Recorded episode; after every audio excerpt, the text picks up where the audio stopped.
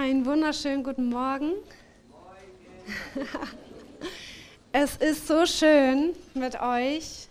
Eddie hat am Mittwoch gesagt, es ist, man merkt richtig, wie die Gemeinde mit so vollem Herzen kommt. Nicht trocken wie ein Schwamm, sondern wenn ich euer Herzenschwämme jetzt auspressen würde, dann wird es laufen, weil ihr einfach voll seid. Und das spürt man im Lobpreis, das spürt man in der Gebetszeit mit euch. Das ist richtig schön so. Ich erwarte, dass ihr heute mit ja, vollem Herzen hier stehen und, und hören möchten, was der Herr spricht, weil ich glaube, der Herr hat wirklich was sehr Schönes für uns heute. Und anfangen würde ich gern mit einem meiner absoluten Lieblingsverse, Jesaja 64, Vers 3. Kein Ohr hat je gehört und kein Auge je gesehen einen Gott außer dir, der so wohl tut denen, die ihn lieben. Oh my goodness. Sollen wir dann nochmal lesen? Kein Ohr hat je gehört und kein Auge je gesehen. Einen Gott außer dir, der so wohl tut denen, die ihn lieben. Sind heute Kinder Gottes im Raum? Yes, Amen. Dann meint er euch damit.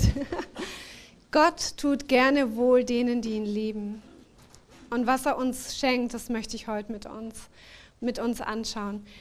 Und zwar fange ich an mit einer ähm, Geschichte, die mir eine gute Freundin vor ungefähr 15 Jahren erzählt hat. Wir saßen zusammen beim Kaffee und dann hat sie mir so ein bisschen aus ihrem Leben erzählt. Und zwar sagt sie, eines Tages wäre ich fast gestorben. Und ich dachte, okay, erzähl, was war? Und sie sagt, ich war in einer Arztpraxis, in einem Ärztehaus und klemm mir doch glatt den Zeigefinger in der Tür ein, in so einer schweren Arztpraxistür. Und ich quetsch mir so sehr diesen Zeigefinger ein, dass mir auf einmal schwarz vor Augen wird, ich ohnmächtig werde und ich hinterher fahre, dass mein Herz einfach aufhörte zu schlagen. Der Schmerz war so groß, dass ich einfach einen Herzstillstand bekam und äh, lag da am Boden. Mein Mann war daneben, die, die Arzthelferin holte den Arzt. Der Arzt fängt mit Wiederbelebung an, merkt, oh, ich krieg's nicht in Gang. Gott sei Dank, in diesem Ärztehaus war ein Kardiologe im ersten Stock. Alle laufen, holen den Kardiologen nach unten. Der Kardiologe holt Adrenalin, spritzt ihr eine hohe Dosis Adrenalin und sie kommt mit einem gellenden Schmerz und mit einem lauten Schrei wieder zurück ins Leben. Krasse Sache. Ich sage, was weißt du noch? Kannst du dich an irgendwas erinnern, was passiert ist? Und sie sagt, ich weiß eigentlich nur noch, dass mir der Finger so extrem wehtat und dass dann alles schwarz wurde. Und dann weiß ich, dass ich in einen unglaublichen Frieden eingetaucht bin, der so unvergleichbar und so unbeschreiblich ist. Ich kann dir das gar nicht beschreiben. Ich weiß nur diese Dichte an Frieden, die auf einmal da war und ich niemals wieder daraus wollte. Es war einfach ruhig um mich und ich spürte, ein Dahingleiten in diesen Frieden hinein. Und dann, das nächste, an was ich mich erinnern kann, war extreme Kopfschmerzen. Ich dachte, mein Kopf zerplatzt und ich kam mit diesem Schrei zurück. Es tat alles so weh durch dieses Adrenalin, das auf einmal durch meinen Körper rauschte.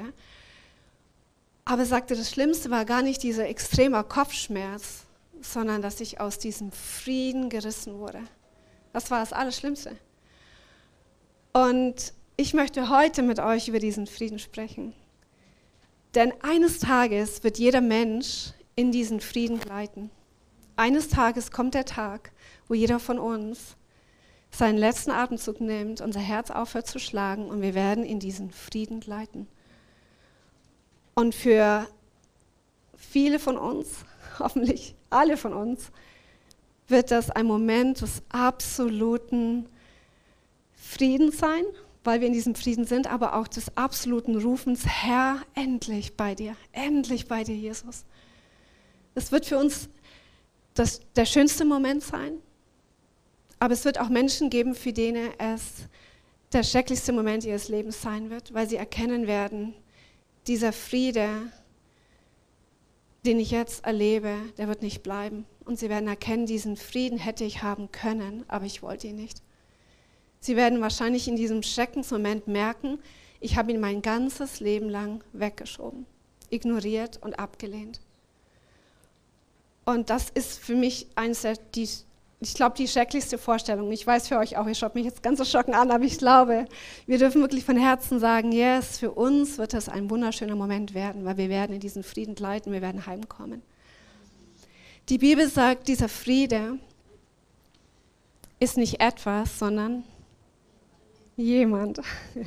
In Epheser 2, Vers 14 heißt es, denn er ist unser Friede. Jesus ist unser Friede. Und die gute Nachricht ist, wir müssen nicht warten, ihn zu erleben, wenn unser Herz aufhört zu schlagen, sondern wir dürfen ihn heute schon erleben. Denn er ist unser Friede. Jesus ist die Person des Friedens. Jesus ist Friede in Person. Und ich glaube, dass der Herr heute unsere hungrigen Herzen sieht, unsere vollen Herzen sieht und sagt, komm tiefer, komm näher. Ich sehe deinen Hunger, ich sehe deine Liebe. Und ich möchte euch heute eine Einladung vom Herrn aussprechen, zu sagen, komm näher in diesen Frieden, näher in diese Liebe. Denn er ist so viel größer, als wir ihn uns vorstellen können. Selbst die Engel haben gesungen, Friede auf Erden bei den Menschen seines Wohlgefallens. Wir sind die Menschen seines Wohlgefallens, die Menschen, die ihn lieben Denen hat er etwas geschenkt, was kein Auge je gesehen hat und kein Ohr je gehört hat. Er hat ihnen den Frieden Fürst geschenkt. Auf Erden, Friede auf Erden. Bei den Menschen seines Wohlgefallens. Ende letzten Jahres habe ich was Interessantes festgestellt. Ich hatte ein sehr anstrengendes Jahr. Wir haben viel erlebt, wir waren viel weg, es ist viel passiert. Und im Dezember saß ich so bei Jesus in meinem stillen Kämmerlein und ich habe einen enormen Frieden gespürt. Und ich habe mir gedacht, krass, das ist das schönste Weihnachtsgeschenk ever. Ich sitze hierher und mein Leben ist friedlich, mein Herz ist ruhig, du bist da, ich bei dir. Und es war so ein enormer Frieden da. So stark, dass ich David so gut verstehen kann, wenn er sagt, Herr, nimm deinen Heiligen Geist nicht von mir, geh nicht weg, ich will immer bei dir bleiben. Ich will, dass dein Friede und dein Heiliger Geist ganz nah ist. So sehr, dass ich dachte, ich will nichts tun, Herr, was nur ansatzweise diesen Frieden verscheucht aus meinem Leben. Ich will, Herr, so hingegeben leben. Ich will dich so lieb haben. Ich will so sehr bei dir sein, Jesus, dass dieser Friede in meinem Leben bleibt. Das ist das Kostbarste, was ich habe. Was nützt mir alles zu gewinnen? Was nützt mir alles zu haben, wenn dein Friede nicht da ist? Und ich bin so dankbar, dass wir diesen Frieden erleben dürfen. Und ich habe festgestellt, je mehr ich ihn will, desto mehr ist dieser Friede in meinem Leben. Was ja auch eigentlich logisch ist. Wenn wir das Licht anmachen, dann wird der Raum hell. Aber es war trotzdem, dachte ich mir, Herr, du, du bist einfach so gut, dass du mir das schenkst. Das war für mich einfach das Highlight des Jahres, in deinem Frieden zu sein, Jesus. Und ich glaube, dass der Herr uns heute Morgen zusprechen will. Ich will das für euch. Ich will, dass ihr in meinem Frieden seid. Denn Jesus sagt, mein Frieden gebe ich euch. Ich lasse euch meinen Frieden, meinen Heiligen Geist. Ich lasse ihn bei euch. Es ist Gottes Wunsch, dass wir in seinem Frieden sind. Wusstet ihr, dass Gott Gottes Friedens siebenmal im Neuen Testament genannt wird? Gott ist der Gott des Friedens. Er sagt in Hesekiel 34, Vers 25, ich will einen Bund des Friedens mit ihnen schließen. Mit wem? Mit den Menschen, die ihn lieben mit den Menschen nach seinem Wohlgefallen, mit uns. Und das ist richtig gut. Das heißt, wir sind in einem Bundesverhältnis mit ihm. Er ist unser Bündnispartner.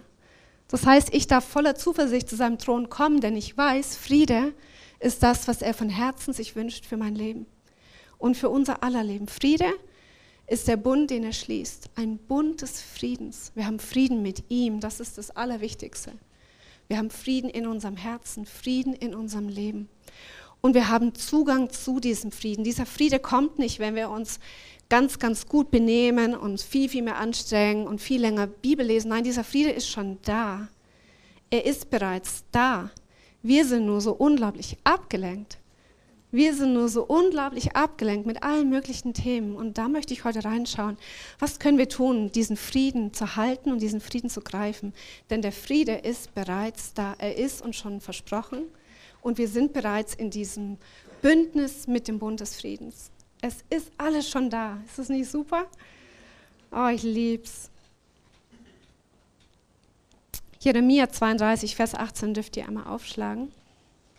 Sie sollen mein Volk sein und ich will ihr Gott sein.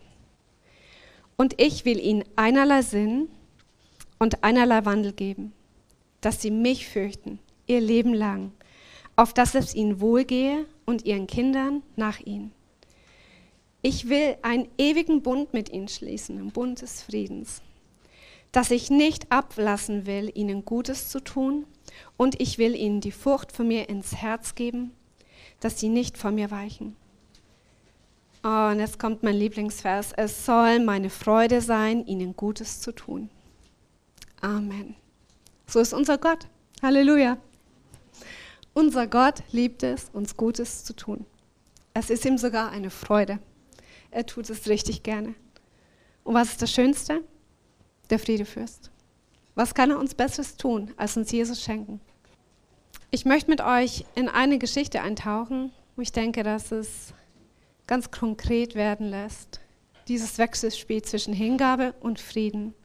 Je mehr wir ihn wollen, desto mehr bekommen wir ihn. Je mehr wir alles ausblenden, was uns ablenkt in unserem Leben, desto mehr werden wir diesen Frieden in unserem Herzen spüren. Ich nenne das skandalöse Liebe. Die hat heute Morgen schon gesagt, ist das dein Titel? Ich sage, ja, ich glaube schon. Ich finde, das hört sich cool an. Skandalöse Liebe. Sollen wir da mal reintauchen? In Lukas, Kapitel 7, Vers 36. Es bat ihn aber ein Pharisäer, bei ihm zu essen. Und er ging in das Haus des Pharisäers und setzte sich zu Tisch. Und siehe, in der Stadt war eine Frau. Die war eine Sünderin. Als die erfuhr, dass er im Haus des Pharisäers zu Tisch saß, brachte sie ein Fläschchen mit Salböl, trat von hinten an ihn heran, weinte und fing an, seine Füße mit ihren Tränen zu benetzen, um mit den Haaren ihres Hauptes zu trocknen, und küsste seine Füße und salbte sie mit Salböl.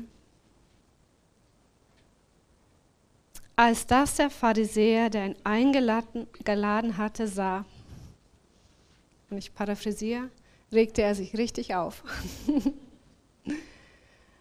Als das der Pharisäer sah, wurde er richtig unwillig. Nicht nur er, in einem anderen Evangelium heißt es, die Jünger wurden unwillig über diese Sünderin, die sich doch einfach erdreistete, in den Raum zu treten, sich vor Jesus zu schmeißen, seine Füße zu klammern und zu weinen und zu schluchzen, ihn anzubeten und ihn zu salben.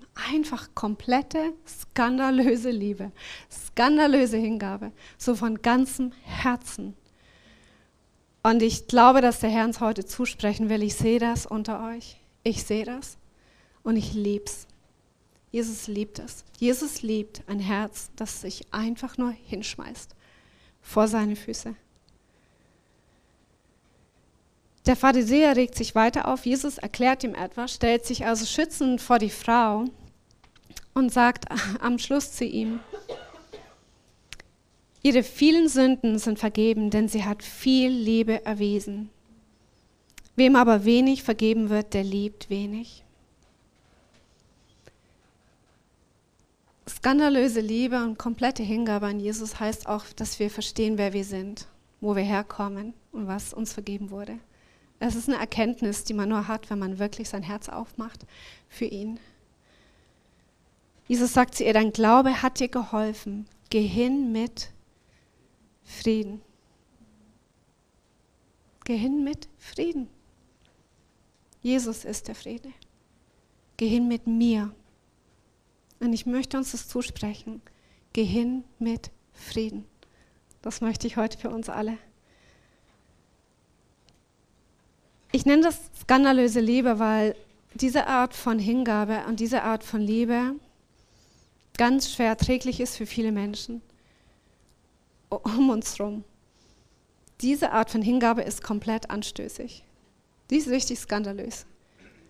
Wenn wir Glück haben, wenn wir Menschen treffen, die uns nur leicht belächeln, wenn wir Pech haben, wenn wir Menschen in unserem Leben treffen, die das absolut nicht feiern, die das vielleicht sogar richtig gereizt macht. Und ich rede nicht nur von einem einen oder anderen Instagram-Kommentar, das sagt, das ist doch komplett peinlich, sondern ich rede wirklich von Leuten in unserem Umfeld. Diese skandalöse Liebe wird uns etwas kosten. Und Jesus lädt uns heute ein, diese Kosten zu überschlagen und sagt, möchtest du das? Weil ich möchte es so gerne. Ich möchte es so gerne, er sagt zu uns, halte das aus, denn ich möchte, ich, ich liebe es, ich liebe es, wenn du mich von ganzem Herzen liebst.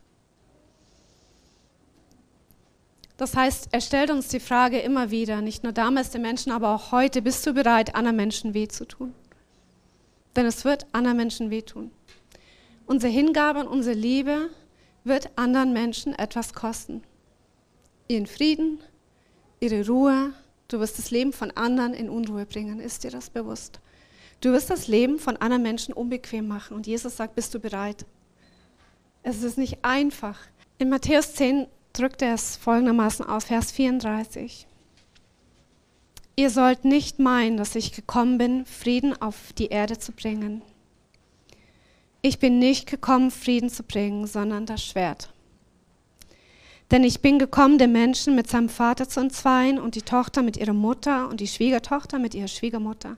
Und des Menschen eigene Hausgenossen werden seine Feinde sein. Wer Vater oder Mutter mehr liebt als mich, der ist meiner nicht wert.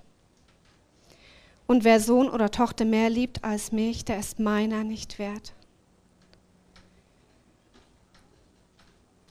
Hört sich das widersprüchlich an? Ich dachte, er ist Friede, ich dachte, er ist gekommen, Frieden zu bringen. Was jetzt? Jesus sagt, ich bringe euch nicht den Frieden, den die Welt euch bringt. Mein Frieden wird Unfrieden bringen. Mein Frieden wird entzweien. Mein Frieden wird dich für eine Entscheidung stellen, ja oder nein, ganz rein oder gar nicht. Und das ist Gnade, das ist gut für uns. Denn es wird dieses Schwert brauchen, damit wir nicht in diese Zerrissenheit kommen. Wir werden den Schmerz aushalten müssen, ihm ganz nachzufolgen. Und wir werden den Schmerz aushalten müssen, anderen Menschen dabei weh zu tun. Aber wir kommen raus aus dieser Zerrissenheit, es allen Menschen recht zu machen. Und Jesus offenbart diesen Wunsch des Menschen, diesen, diesen tiefen Wunsch nach Frieden in unserem Umfeld. Und was haben Eddie und ich uns Frieden in der Familie gewünscht? Und wisst ihr was? Wir mussten zum gewissen Zeitpunkt dieses Schwert ertragen. Wir mussten ertragen, dass unsere Kinder, die nicht mit Jesus gingen, gegen uns rebellierten und wir mussten fest stehen bleiben und sagen, aber wir folgen Jesus und dieses Haus folgt Jesus. Und ja, es wird ein Schwert hier durchgehen und ja, Vielleicht heißt es sogar kurzzeitig eine Trennung. Vielleicht musst du ausziehen, wenn es dir nicht passt. Und wir waren bereit, diesen Schmerz zu ertragen, aber wir werden nicht das hergeben, was wir in Jesus haben. Und das Schwert tut weh, aber es bringt letztendlich wahren Frieden. Und am Mittwoch, als ich glaube, Jenna hat für Luke oder Luke für Jenna gebetet hier vorne und ich sah meine Kinder füreinander beten und ich dachte mir, nur, wow, Herr, danke. Das war ein Frieden geschenkt, Frieden, den wir hätten nie produzieren können durch ein bisschen mehr Frieden zu Hause. Denn wir hätten Frieden, den die Welt gibt, produziert, aber es wäre nicht dein Friede gewesen. Und jetzt sind die mit Jesus. Und ich will euch einfach ermutigen, haltet aus dieses Schwert und diese Trennung. Und wenn du jetzt sagst, ich halte es kaum aus und ich schaffe es nicht, dann will ich dir Hesekiel 36, Vers 27 zusprechen.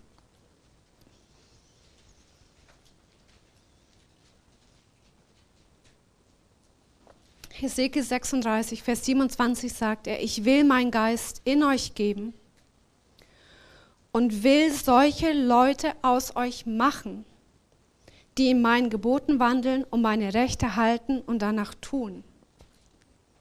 Ist es nicht schön, dass Gott will? Gott will, er sagt, ich will solche Leute aus euch machen. Und ich stehe heute hier und kann das wirklich bezeugen. Ich bin es nicht. Aber der Herr will. Er will solche Leute aus uns machen. Er arbeitet an uns, wenn wir ihn nur lassen. Wir müssen nichts tun, außer ihm sagen, Herr, mach. Du darfst an meinem Herzen, an meinem Leben arbeiten. Ich erdulde dieses Schwert. Ich erdulde diesen Stress innerlich, weil ich weiß, du arbeitest an mir und du machst aus mir eine Person des Friedens. Johannes, der Täufer, sagt in Lukas 3, Vers 4, bereitet dem Herrn den Weg und macht seine Steige eben. Alle Täler sollen erhöht werden und alle Berge und Hügel sollen erniedrigt werden. Und alles, was krumm ist, soll gerade werden und was uneben ist, soll ebener Weg werden.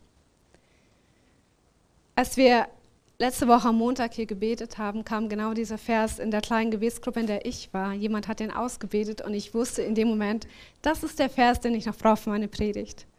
Ich habe nämlich nach dem Vers gesucht, der das so richtig für mich symbolisiert, dieses Thema Hingabe, skandalöse Liebe. Wie schaut das aus? Wie geht dieser, diese Blaupause, von der Eddie gesprochen hat, wie schaut das aus? Wie ist diese Roadmap zu dieser absoluten Hingabe? Und ich glaube, dass dieser Vers so prägnant ist. Bereitet dem Herrn den Weg und macht seine Steige eben. Der Herr kommt. Alle Täler sollen erhöht werden. Und mir, für mich bedeutet das, alles, was in meinem Leben im Dunkeln schwelt, was alles, was im Verborgenen ist, soll nach oben kommen ans Licht. Alle Täler meines Lebens sollen erhöht werden. Da ist viel, das innerlich bei uns ist und jeder von uns kennt seine eigenen Themen, aber ich glaube, es hilft nur, wenn alle Täler erhöht werden und wenn alles, was oben ist, alle Hügel und Berge sollen erniedrigt werden. Und das heißt, alles, was auf dem Thron meines Lebens sitzt und nicht der Herr ist, das muss erniedrigt werden. Alles, was im Dunkeln ist, kommt hoch und alles, was oben ist, was nicht nach oben gehört, kommt bitte runter. Wir machen den Weg eben für ihn. Alles, was krumm ist, soll gerade werden. Und auch da weiß jeder von uns seine krummen Themen, oder? Jeder von uns weiß, wo unser Weg krumm ist. Und wenn wir das feststellen, dann sagen wir, Herr, ich will diese krummen Wege gerade machen. Ich will alles aus dem Weg räumen, was hier nicht gerade ist. Und ich will, es heißt, um Vergebung bitten oder Buße tun, aber ich werde mein Bestes tun, meine krummen Wege gerade zu machen. Und alles Unebene soll ebener Weg werden. Das ist für mich, stellt das mein Charakter dar. Jesus, ich möchte, dass du an meinem Charakter arbeiten darfst und dass du, dass du ihn so schleifst, dass du alles Unebene hier rausschleifst, damit der Weg eben ist, dass du kommen kannst in mein Leben. Das ist nicht etwas, was wir am Anfang unserer Bekehrung tun. Ich glaube, das ist ein Lebensstil, den wir immer wieder, immer wieder vor ihm ähm, ausbeten müssen, umsetzen müssen. Herr, ich will den Weg eben machen, dass du mein Leben kommen kannst und dass ich zu dir kommen kann. Und dann, wenn er kommt, ruft Johannes, siehe das Lamm, siehe das Lamm Gottes. Julian, unser Schwiegersohn, hat uns zu Weihnachten ein Poster geschenkt, auf dem steht, Behold, behold the cross. Und in Englisch ruft Johannes aus, Behold the Lamb of God. Behold ist so ein schönes Wort. Siehe, erblicke ihn. Schau nicht nochmal weg. Wenn du ihn siehst, wenn du ihn anschaust, bleib bei ihm. Lass deinen Blick auf ihm ruhen. Behold, festhalten. Bleib in seiner Gegenwart. Wir machen die Wege eben für Jesus und dann sehen wir ihn. Wir können ihn auf einmal sehen.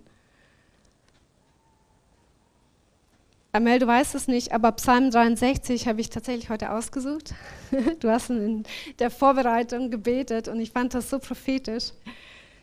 Wie schaut Festhalten aus? Wie schaut den Blick auf Jesus richten aus. Und ich glaube, es gibt keinen schöneren Psalm als Psalm 63.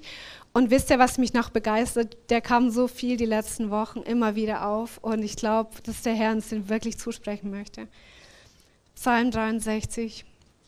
Gott, du bist mein Gott, den ich suche. Es dürstet meine Seele nach dir. Mein ganzer Mensch verlangt nach dir aus trockenem und dürren Land, wo kein Wasser ist. So schaue ich aus nach dir in deinem Heiligtum. Wollte gerne sehen deine Macht und Herrlichkeit. Denn deine Güte ist besser als Leben, meine Lippen preisen dich.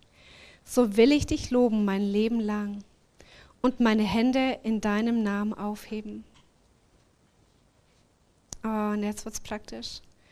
Das ist meines Herzens Freude und Wonne, wenn ich dich mit fröhlichem Munde loben kann. Wenn ich mich zu Bette lege, so denke ich an dich. Und wenn ich wach liege, so sinne ich über dich nach. Das ist ihn anschauen. So einfach, es ist überhaupt nicht kompliziert. Das heißt, Herr, ich will, dass mein Blick bei dir bleibt. Ich will, dass mein Herz über dich nachsinnt, dass meine Lippen dich loben. Ich, glaube, dass der Herr uns an, wirklich zusprechen will, es ist nicht so komplex, wie wir denken. Alles, was es braucht, ist ein Herz, das ihn von Herzen sucht, das über ihn nachsinnt, das bei ihm bleibt.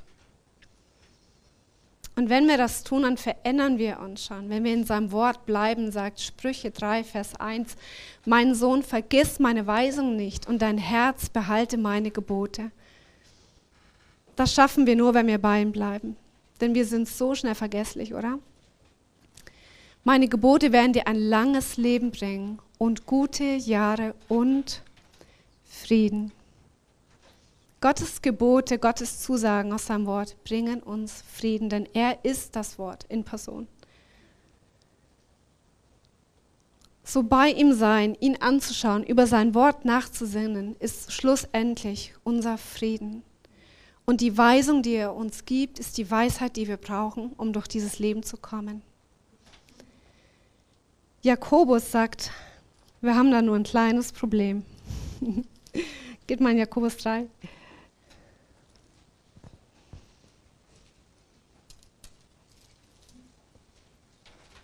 Jakobus 3, Vers 13.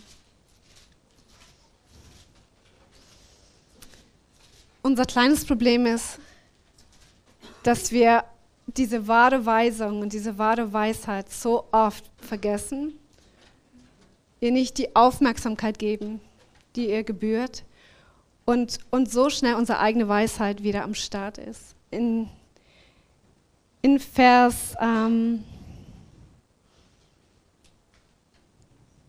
Ja, wir fangen von oben an. 13. Wer ist weise und verständig unter euch, der zeige das durch rechte Lebensführung und durch sein Handeln in Sanftmut und Weisheit. Habt ihr aber bitter Neid und Streitsucht in eurem Herzen, so überhebt euch nicht und lügt nicht der Wahrheit zum Trotz. Das, nicht die, das ist nicht die Weisheit, die von oben herabkommt, sondern sie ist irdisch, allzu menschlich und teuflisch. Denn wo Neid und Streitsucht herrschen, da herrscht auch Unordnung und lauter Bosheit. Die Weisheit aber, die von oben stammt, ist zuerst rein, dann friedfertig, gütig, lässt sich etwas sagen, ist reich an Barmherzigkeit und guten Früchten, unparteiisch, ohne Heuchelei. Jetzt kommt's. Die Frucht der Gerechtigkeit aber wird in Frieden gesät, für die, die Frieden stiften. Friede, Friede, Friede. Es ist krass, wie viel das Wort Friede in der Bibel vorkommt. Es ist Gott so wichtig, uns darauf aufmerksam zu machen, dass wir haben, hier in dem Vers sagt Jakobus, ihr habt drei Probleme. Wir haben drei Probleme. Wir haben ein irdisches Problem, wir haben ein menschliches Problem, wir haben ein teuflisches Problem. Und diese drei Dinge arbeiten die ganze Zeit gegen diesen Frieden. Irdisch heißt alles Vergängliche und Weltliche, das uns in Beschlag nehmen will, unsere Aufmerksamkeit von ihm ziehen will, uns den ganzen Tag am liebsten beschäftigen möchte. Alles, was diese Welt so attraktiv macht und doch so vergänglich. All der Friede, den uns diese Welt verspricht und nicht halten kann. Das Problem Nummer eins, ist irdisch. Nummer zwei ist komplett menschlich, allzu menschlich, sagt er. Allzu menschlich ist unsere eigene Natur. Wir sind von Natur aus bequem und träge. Wir gehen den Weg des geringsten Widerstandes. Alles, was sich zu kompliziert anhört, hm, weiß nicht.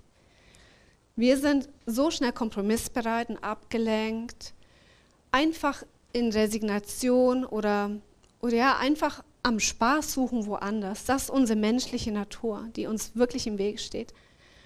Und dann haben wir noch die teuflische Komponente. Man sagt, wir glauben so schnell den Lügen des Teufels. Und ich bin Julian so dankbar für die Predigt letzte Woche, denn ich finde, die war so ein guter ja, Einstieg in dieses Thema. Wir glauben so schnell den Lügen des Teufels. Wie Julian erklärt hat, was Gott gut heißt, heißt der Teufel auf böse und was Gott böse heißt, heißt der Teufel auf gut. Ist das Schwert wirklich gut oder ist es böse?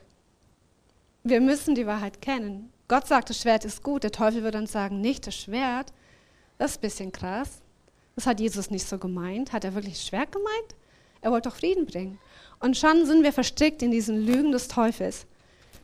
Und das ist unser Problem. Wir glauben, dass so skandalöse Liebe ist schon ein bisschen extrem, oder? Ist schon ein bisschen over the top. Ein bisschen weniger reicht ja auch. Ein bisschen weniger Hingabe. Ich mache so ein bisschen und dann rechnen wir so ein bisschen rum, wie viel reicht, wie viel habe ich ihm heute schon gebracht, dass er zufrieden ist. War eine Viertelstunde, eine halbe Stunde, Stunde. Und dann machen wir diese Milchmädchenrechnung auf, dass wir so unser schlechtes Gewissen ein bisschen beruhigen und dann sagen, das reicht doch, oder Herr? Alles andere wäre schon ein bisschen zu extrem. Und ich glaube, dass Gott uns immer wieder zusprechen will, entlarvt diese Lügen des Teufels. Es ist nicht gut, was der Teufel gut nennt. Es ist böse. Und was daraus entsteht, sagt Jakobus, sind zwei Dinge, die er besonders hervorhebt. Er sagt Neid und Streitsucht. Und das haben wir immer wieder erlebt.